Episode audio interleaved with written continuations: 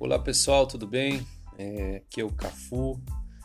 Vamos, é, vamos dizer assim, vamos começar uma é, exploração aí, uma ferramenta que tem ganhado é, muita repercussão, muita força nacional.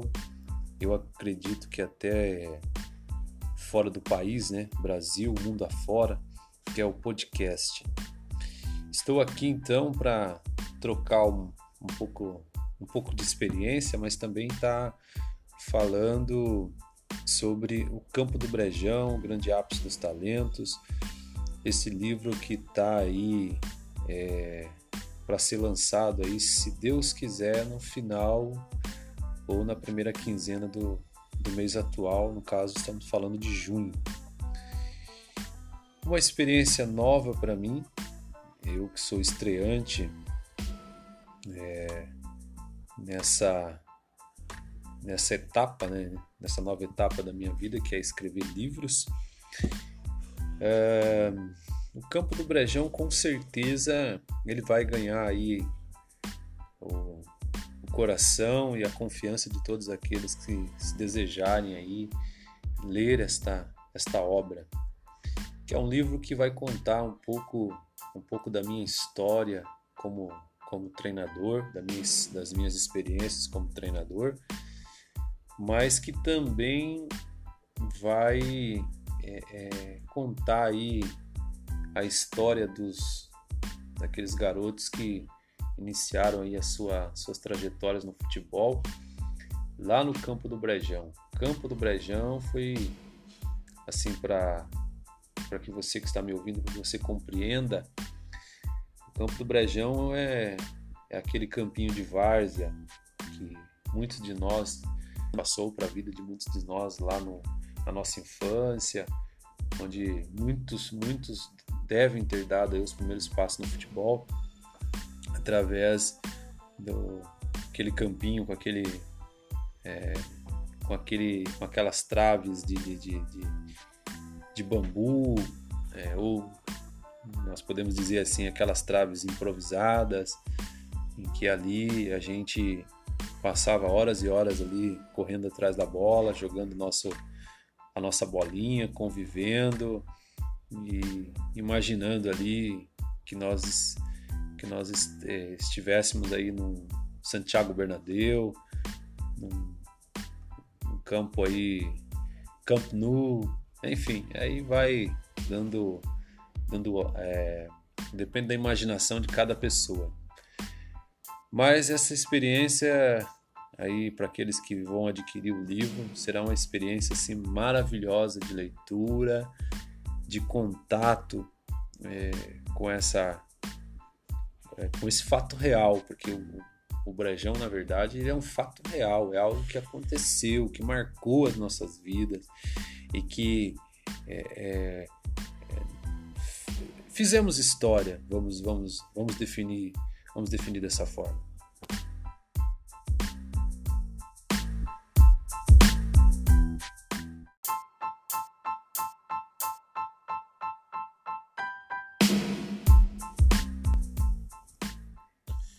E aí nossa região, ele dá origem para todas as, as demais escolinhas de um campinho.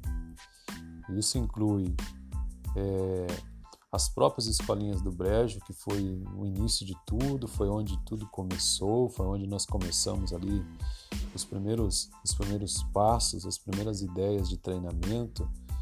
É, eu me lembro como se fosse hoje é, aquela camisa do Neivo Bellardini, é, eu, acho que, eu acho que a pronúncia é essa mesmo, que é aquela camiseta branca e preta, que foi o primeiro uniforme que nós tivemos é, quando a gente fala assim de categoria de base, falando das, da, da, dos times que nós, que nós tivemos no campinho, das escolinhas, foi o primeiro uniforme.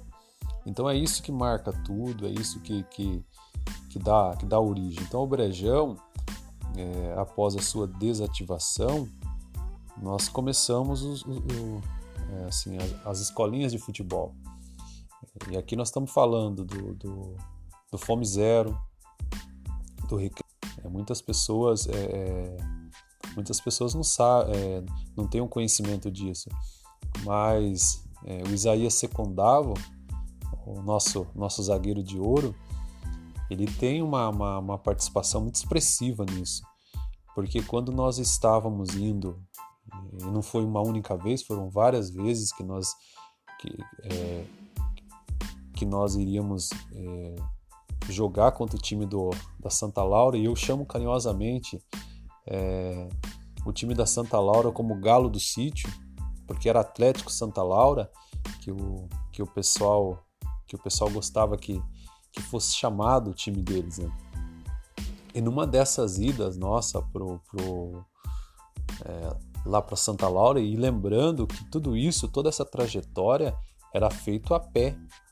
A gente ia pro, pro, pro campo do Atlético Santa Laura, a gente, a gente levantava logo de manhã cedo, é, eu acredito que a maioria nem café da manhã, que é essa primeira refeição importante que a gente, que a gente faz no dia, talvez, a, talvez não, com absoluta certeza, a principal refeição que nós fazemos no, logo quando, é, quando nos levantamos, que é o café da manhã, é, muitos nem tomam café da manhã e já saía em, em destino a, a, ao campo do Galo do Sítio, campo do Atlético Santa Laura.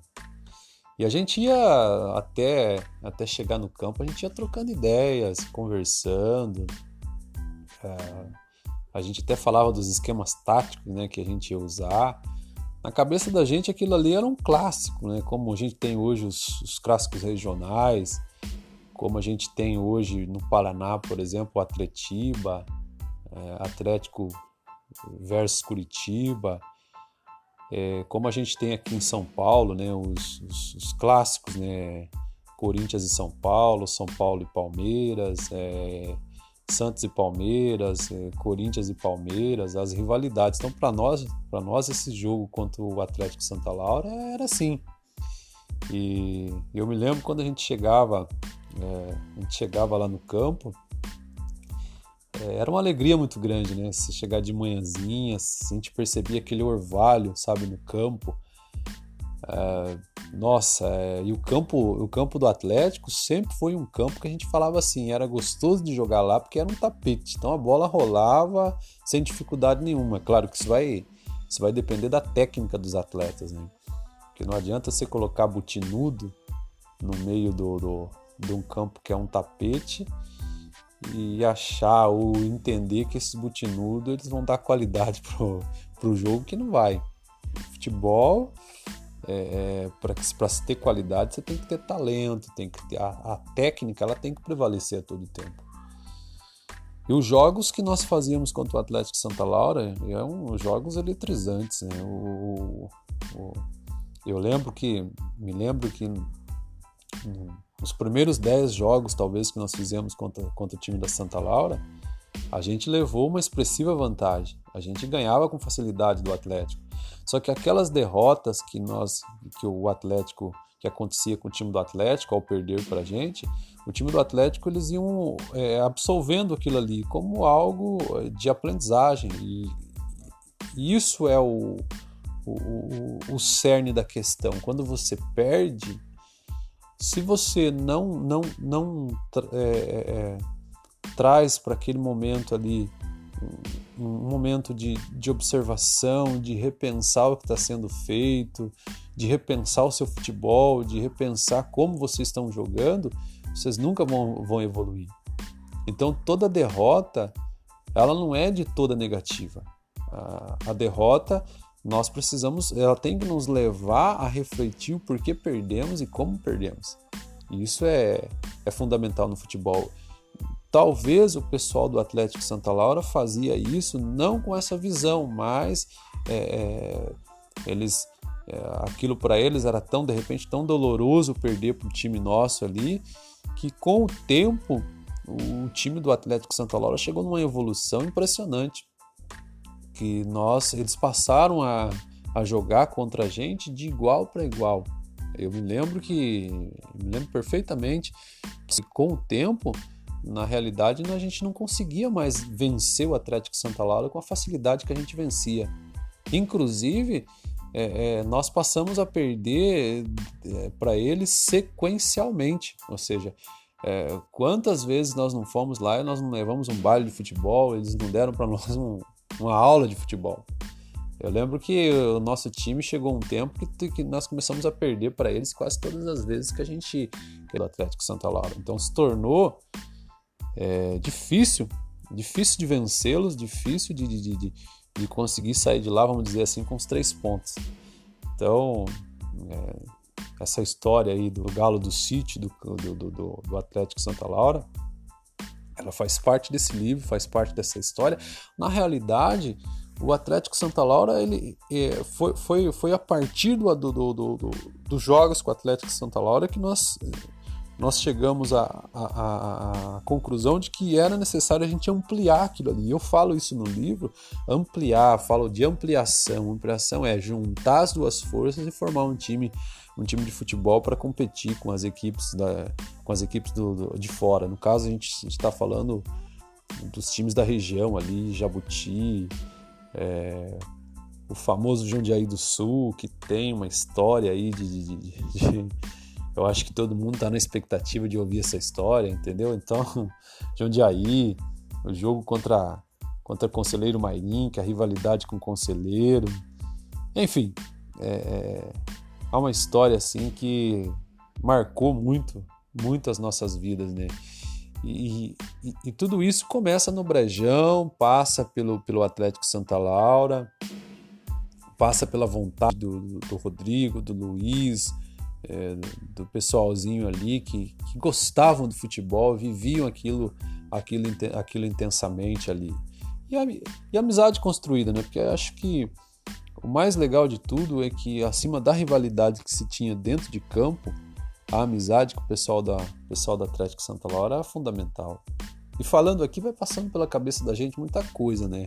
E principalmente por quem está ouvindo esse podcast, é, também vai passar muita coisa. É, veja, Vejam, é, a gente vai ver que passaram por, por aquele campo ali personagens incríveis. O Baby, por exemplo, já em memória, já falecido, também jogou ali. É, o próprio Rodrigo Farinha, o Rogério Carolino, é, desses que já nos deixaram, né, que passaram dessa vida para outra vida. O Thiago Fer... eu, não, eu não sei, não me recordo se o Thiago Fernandes chegou a jogar lá, eu acredito que não, no, no campo do, do Galo do Sítio. Mas esses personagens aí que estou mencionando aí, o Rodrigo Farinho, o Thiago Fernandes, uh, o, o, o, próprio é, é, o Rogério Carolino, é, essas pessoas que, o João Carlos, essas pessoas que nos deixaram, que fizeram parte da história do Campo do Brejo, estão, estão é, é, descritas né, nesse livro. Mas assim, para resumir, é, é, um livro é, que vai, vai registrar o que vivemos e também vai registrar o que nós pensamos sobre determinados assuntos sociais, porque vai trazer uma discussão social também, vai trazer uma crítica social, porque a crítica social é um, um elemento importante nesse livro.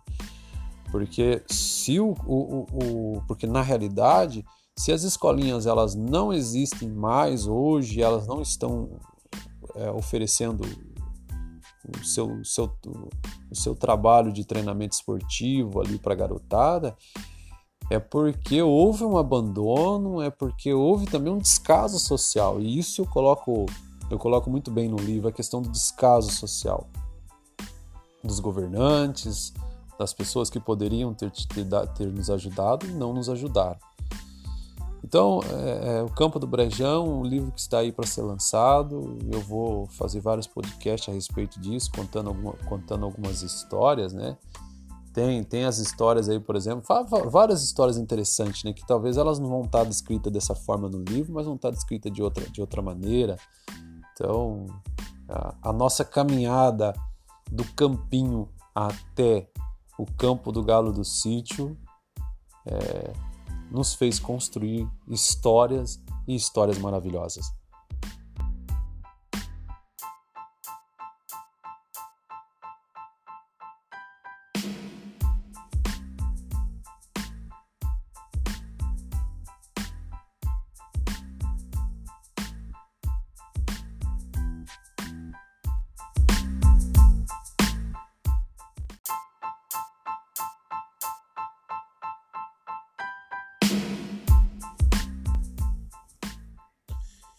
Nossa região, ele dá origem para todas as, as demais escolinhas de Campinho.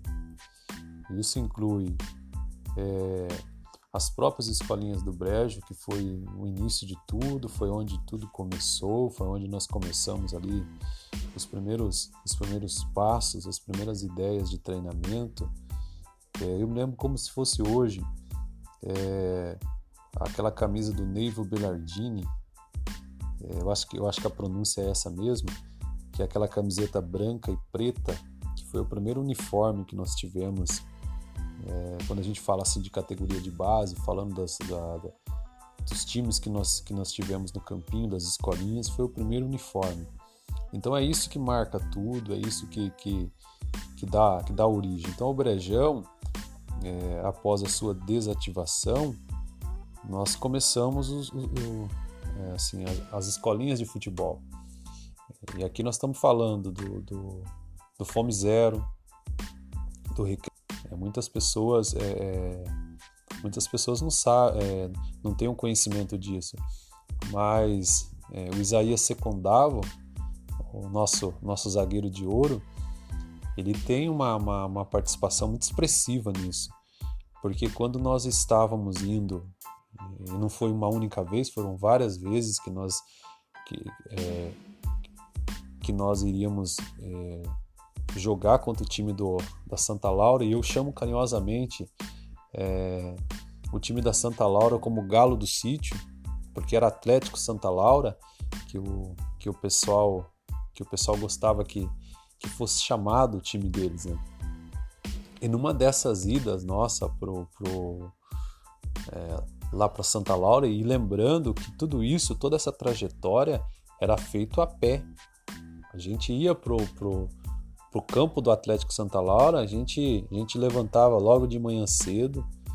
É, eu acredito que a maioria nem café da manhã, que é essa primeira refeição importante que a gente, que a gente faz no dia, talvez, a, talvez não, com absoluta certeza, a principal refeição que nós fazemos no, logo quando, quando nos levantamos, que é o café da manhã, é, muitos nem tomam café da manhã e já saía em, em destino a, a ao campo do Galo do Sítio, campo do Atlético Santa Laura. E a gente ia até, até chegar no campo, a gente ia trocando ideias, conversando. É, a gente até falava dos esquemas táticos né, que a gente ia usar. Na cabeça da gente aquilo ali era um clássico, né? como a gente tem hoje os, os clássicos regionais, como a gente tem hoje no Paraná, por exemplo, Atletiba, é, Atlético versus Curitiba, é, como a gente tem aqui em São Paulo, né, os, os, os clássicos, né, Corinthians e São Paulo, São Paulo e Palmeiras, é, Santos e Palmeiras, é, Corinthians e Palmeiras, as rivalidades. Então, para nós, para nós esse jogo contra o Atlético Santa Laura era assim.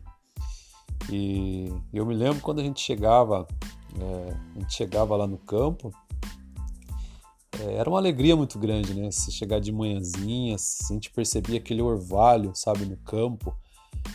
É, nossa, é, e o campo, o campo do Atlético sempre foi um campo que a gente falava assim, era gostoso de jogar lá porque era um tapete, então a bola rolava sem dificuldade nenhuma. Claro que isso vai, isso vai depender da técnica dos atletas, né?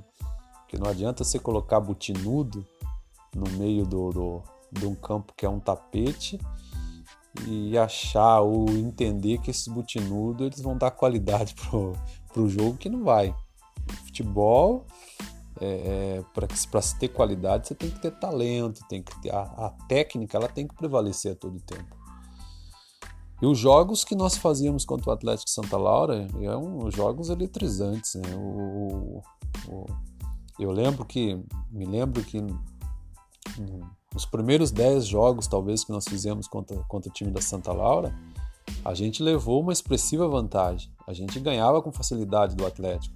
Só que aquelas derrotas que nós, que o Atlético, que acontecia com o time do Atlético ao perder para a gente, o time do Atlético eles iam é, absolvendo aquilo ali como algo de aprendizagem e, isso é o, o, o, o cerne da questão. Quando você perde, se você não não não é, é, é traz para aquele momento ali um, um momento de, de observação, de repensar o que está sendo feito, de repensar o seu futebol, de repensar como vocês estão jogando, vocês nunca vão, vão evoluir. Então toda derrota, ela não é de toda negativa. A, a derrota, nós precisamos, ela tem que nos levar a refletir o porquê perdemos e como perdemos. E isso é, é fundamental no futebol. Talvez o pessoal do Atlético Santa Laura fazia isso não com essa visão, mas é, é, eles é, aquilo para eles era tão de repente tão doloroso perder para o time nosso ali que com o tempo o time do Atlético Santa Laura chegou numa evolução impressionante que nós eles passaram a, a jogar contra a gente de igual para igual eu me lembro que me lembro perfeitamente que com o tempo na realidade a gente não conseguia mais vencer o Atlético Santa Laura com a facilidade que a gente vencia. Inclusive, é, é, nós passamos a perder é, para eles sequencialmente, ou seja, é, quantas vezes nós não fomos lá e nós não levamos um baile de futebol, eles não deram para nós um, uma aula de futebol. Eu lembro que o nosso time chegou um tempo que, que nós começamos a perder para eles quase todas as vezes que a gente pelo Atlético Santa Laura. Então se tornou é, difícil, difícil de vencê-los, difícil de, de, de, de, conseguir sair de lá, vamos dizer assim, com os três pontos. Então, é, essa história aí do Galo do City, do, do, do, do Atlético Santa Laura, ela faz parte desse livro, faz parte dessa história.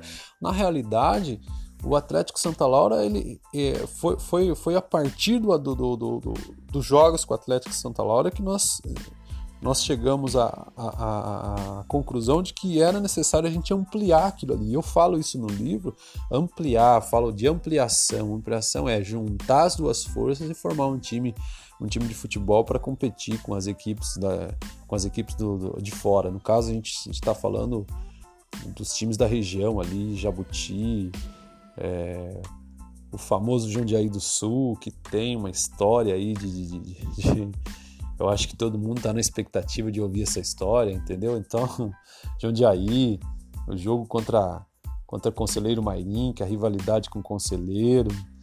Enfim, é, é, há uma história assim que marcou muito, muito as nossas vidas, né? E, e, e, tudo isso começa no Brejão, passa pelo, pelo Atlético Santa Laura, passa pela vontade do, do, Rodrigo, do Luiz, é, do pessoalzinho ali que, que, gostavam do futebol, viviam aquilo, aquilo, aquilo intensamente ali. E a, e a amizade construída, né? Porque acho que o mais legal de tudo é que, acima da rivalidade que se tinha dentro de campo, a amizade com o pessoal da, pessoal da Atlético Santa Laura é fundamental. E falando aqui, vai passando pela cabeça da gente muita coisa, né? E principalmente por quem está ouvindo esse podcast, é, também vai passar muita coisa. É, veja, Vejam, é, a gente vai ver que passaram por, por aquele campo ali personagens incríveis. O Baby, por exemplo, já em memória, já falecido, também jogou ali. É, o próprio Rodrigo Farinha, o Rogério Carolino, é, desses que já nos deixaram, né, que passaram dessa vida para outra vida. O Thiago Fer... eu, não, eu não sei, não me recordo se o Thiago Fernandes chegou a jogar lá, eu acredito que não, no, no campo do, do Galo do Sítio. Mas esses personagens aí que estão mencionando aí, o Rodrigo Farinho, o Thiago Fernandes, uh, o, o, o, próprio é, é, é, o Rogério Carolino, é, essas pessoas que, o João Carlos, essas pessoas que nos deixaram, que fizeram parte da história do Campo do Brejo, estão, estão descritas né, nesse livro. Mas assim, para resumir, é, um livro que vai, vai registrar o que vivemos e também vai registrar o que nós pensamos sobre determinados assuntos sociais, porque vai trazer uma discussão social também, vai trazer uma crítica social, porque a crítica social é um, um elemento importante nesse livro. Porque se o, o, o, porque na realidade, se as escolinhas elas não existem mais hoje, elas não estão é, oferecendo o seu, seu, o seu trabalho de treinamento esportivo ali para a garotada, é porque houve um abandono, é porque houve também um descaso social. E isso eu coloco, eu coloco muito bem no livro, a questão do descaso social dos governantes, das pessoas que poderiam ter, ter, ter nos ajudado e não nos ajudaram. Então, é, é, o Campo do Brejão, um livro que está aí para ser lançado. Eu vou fazer vários podcasts a respeito disso, contando, alguma, contando algumas histórias, né? Tem, tem as histórias aí, por exemplo, várias histórias interessantes, né? Que talvez elas não vão estar descritas dessa forma no livro, mas vão estar descritas de outra, de outra maneira. Então, a, a nossa caminhada do campinho até o campo do galo do sítio é, nos fez construir histórias e histórias maravilhosas.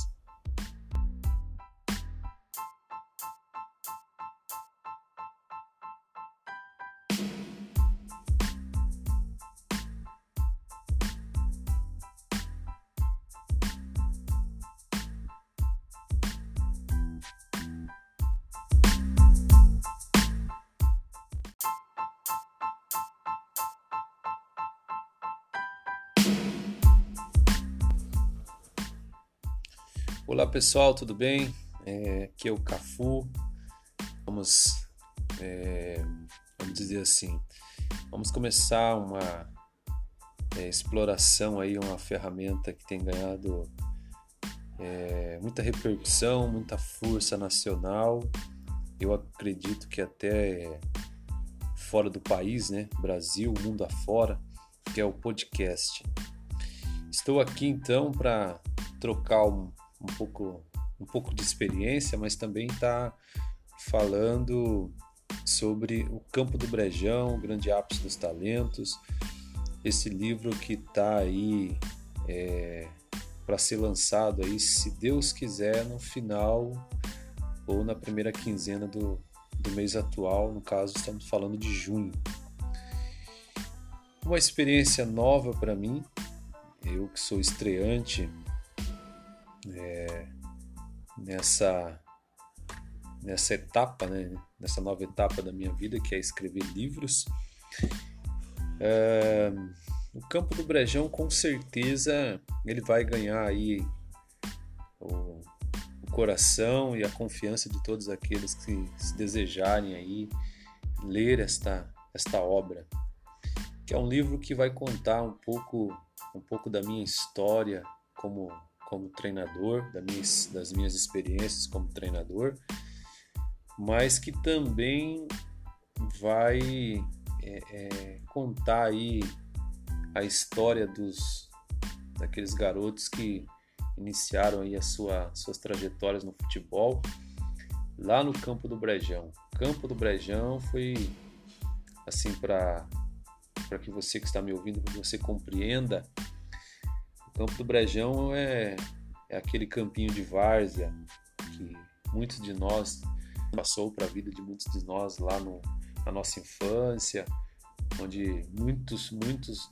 devem ter dado os primeiros passos no futebol através do aquele campinho com aquele é, com aquele com aquelas traves de, de, de, de, de bambu é, ou nós podemos dizer assim, aquelas traves improvisadas, em que ali a gente passava horas e horas ali correndo atrás da bola, jogando nosso, a nossa bolinha, convivendo e imaginando ali que nós que nós é, estivéssemos aí no Santiago Bernabéu, num, num campo aí Camp Nou, enfim, aí vai dando dando é, depende da imaginação de cada pessoa. Mas essa experiência aí para aqueles que vão adquirir o livro será uma experiência assim maravilhosa de leitura, de contato é, com essa é, com esse fato real, porque o, o Brejão na verdade ele é um fato real, é algo que aconteceu, que marcou as nossas vidas e que é, é fizemos história, vamos, vamos, vamos definir, vamos definir dessa forma.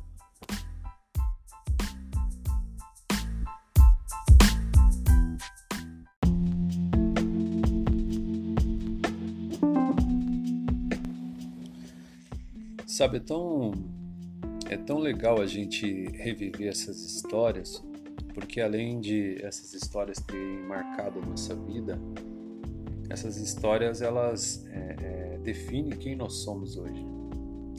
Eu me lembro que uma vez, conversando com meu amigo Francis Rodolfo, Francis que viveu, né, como ninguém intensamente essa história, é, o Francis ele me falava assim que é, naquela época quando nós começamos ali é, correr em volta do campo, aquilo ali era assim entendido como por muitas pessoas mais pelo lado preconceituoso, pelo fato de as pessoas não saberem exatamente do que estavam e pelo fato da, da, do caminho esse distrito de Baiti ter aí a sua população ela é basicamente composta por, por, por, pessoas mais mais assim tradicionais com a visão mais tradicional então para muitos verem ali uma, uma garotada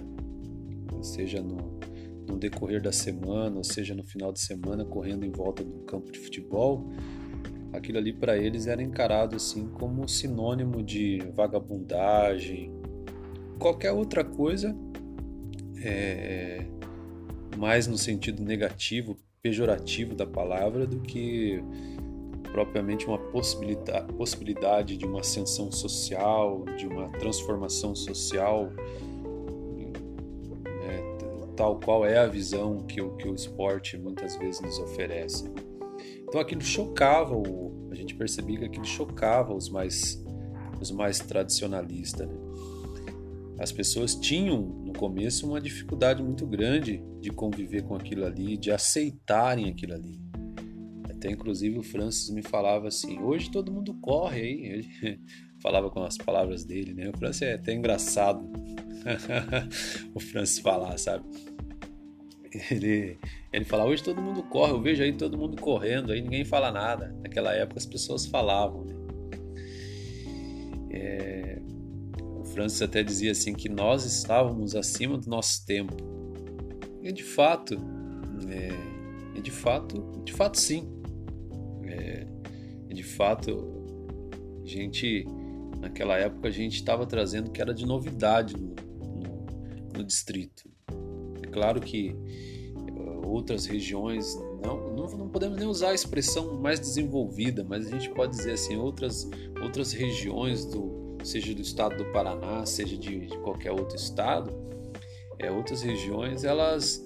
É, essa, essa ideia, na, a ideia de, de futebol que nós tínhamos ali em outras regiões, aquilo não era novidade para regiões um pouco é, um pouco talvez maiores do que a nossa em se tratando de Campins, que é um distrito que naquela época eu acredito que tinha aproximadamente umas 4 mil pessoas, 4 mil habitantes ali, e que era codependente, talvez seja até hoje codependente da empresa da IL.